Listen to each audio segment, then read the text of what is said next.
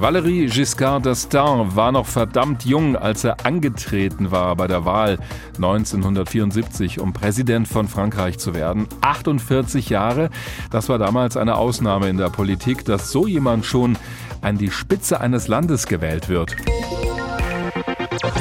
Er hat es aber geschafft. Bis 1981 war er Präsident von Frankreich. Gestern ist er gestorben im Alter von 94 Jahren an den Folgen einer Infektion mit dem Coronavirus. Er hat viel erlebt, unter anderem den Zweiten Weltkrieg und auch die Wiederannäherung an Deutschland.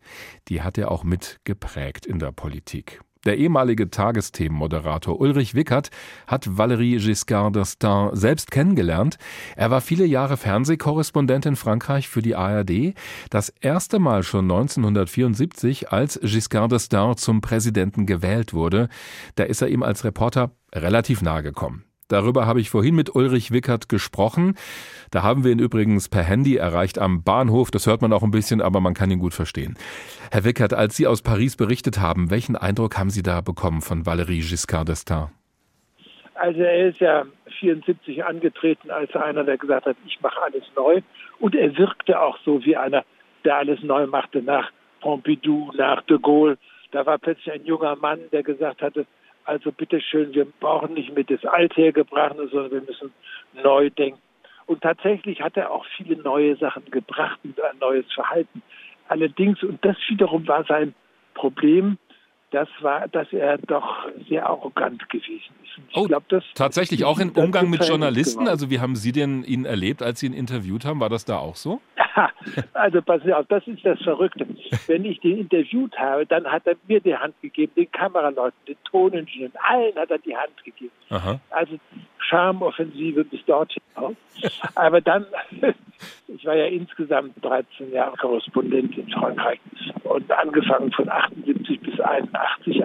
Und als 81 die Wahl war, da haben wir natürlich Wahlberichterstattung gemacht. Und ich erinnere mich genau an eine Szene, die alles ausdrückte. Er flog im Wahlkampf mit dem Hubschrauber ins Elsass und landete der Hubschrauber auf einer Wiese. Und er hatte seine Frau mitgenommen. Ja. Auf dieser Wiese hat die Feuerwehr über die Wiese weg einen 40 Meter langen Teppich gezogen. Dann ging er über den roten Teppich ganz allein. Alle anderen, inklusive seine Frau, mussten über das Gras gehen. Ja. Das zeigte natürlich, dass alle Leute gesagt haben, der ist irgendwie abgehoben. Aber interessant, er scheint ja zwei Seiten gehabt zu haben, wenn ich Sie richtig verstehe. Einmal so nach außen und dann im persönlichen Umgang. Das scheint offenbar nicht derselbe Mann gewesen zu sein. Ja, er hat, glaube ich, als Präsident hat er gesagt, ich muss eben die große Figur sein. Ja. Die Franzosen immer sagen, man, Le Roi, jeder französische Präsident wird ja immer mit Allonge-Perücke gemalt. Das war bei ihm auch der Fall. Ich habe ihn ja später sehr häufig getroffen, zusammen mit Helmut Schmidt. Und da war er immer wahnsinnig sympathisch. Einmal habe ich ihn mit Helmut Schmidt getroffen. Da hatte er gerade seine Memoiren geschrieben und Helmut Schmidt seine Memoiren. Und dann gebe ich beiden ein Exemplar, damit ich es mir signiere. Und Valéry Giscard da hat geschrieben, pour Monsieur Ulrich Vicard. Und das war auf Deutsch. Und Schmidt hat reingeschrieben, Helmut Schmidt. Gut, er war ein bisschen mehr geradeaus wahrscheinlich. Aber weil Sie gerade die beiden erwähnt haben, in den 70er Jahren hat Giscard d'Estaing ja eng zusammengearbeitet mit dem damaligen Bundeskanzler Helmut Schmidt von der SPD. Obwohl ja Valéry Giscard d'Estaing zu den Konservativen gehört hat in Frankreich, hat das in den Beziehungen der beiden denn gar keine Rolle gespielt, dass die politisch eigentlich aus ganz anderen Lagern gekommen sind? Nein, das hat gar keine Rolle gespielt. Die beiden kannten sich ja aus der Zeit, wo sie beide Finanzminister waren.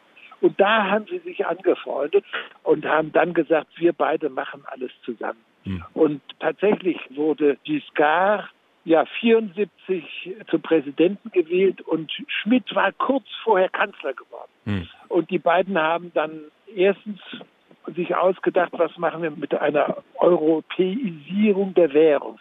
Und das Zweite war, dass sie dann auch außenpolitisch angefangen haben, darüber nachzudenken, wie können wir da zusammenarbeiten. Und Sie haben die deutsch-französische Freundschaft auch vertieft, oder? Also das mit der Freundschaft weiß ich nicht, ob das nicht auch so ein bisschen was Gespieltes gewesen ist. Okay. Als Loki gestorben Die Ehefrau von Helmut Schmidt, ja. Die Ehefrau von Helmut Schmidt. Und da ist Giscard nicht gekommen, hat sich entschuldigt mit einer Grippe. Das hat Schmidt doch irgendwie sehr getroffen. Hm. Und ich habe, als Helmut Schmidt seinen Abschiedsbesuch in Paris machte, nicht als Kanzler, sondern des Alters wegen, hat er mich gefragt, ob ich ein Gespräch mit Giscard d'Estaing und ihm moderieren könnte in der deutschen Botschaft vor Gästen. Habe ich gesagt, das mache ich mit großem Vergnügen. Sitze mit den beiden zusammen in einem Nebenraum und wir machen eine Vorbereitung des Gesprächs.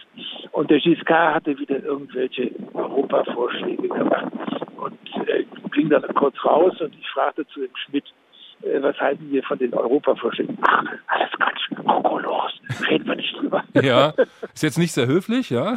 Ja, ja, aber er war ja nicht dabei, er hat es ja nicht mitbekommen. Hm. Also interessant, auch mal so hinter diese Fassade zu gucken, denn nach außen wirkte das immer sehr harmonisch und die wollten immer das Gleiche. Ich meine, die deutsch-französische Freundschaft ist ja nun auch stark gewachsen in den letzten Jahrzehnten. Was glauben Sie, bleibt so als Vermächtnis von Giscard d'Estaing? Vielleicht auch irgendwas, was der aktuelle Präsident Emmanuel Macron übernommen hat von ihm? Also es bleibt natürlich, dass Schmidt und Giscard den Grundstein für den Euro gelegt haben. Das ist gar keine Frage. Mhm. Das haben die gemacht und ohne die beiden und ohne dass die Vorarbeit von den beiden gäbe es das nicht. Und Macron, nein, der nimmt nichts von Giscard rüber. Macron zieht sich manchmal den Mantel von de Gaulle an, um also auch groß und geschichtsbewusst zu sehen. Mhm. Und interessanterweise hat er eine gute Beziehung zu Sarkozy.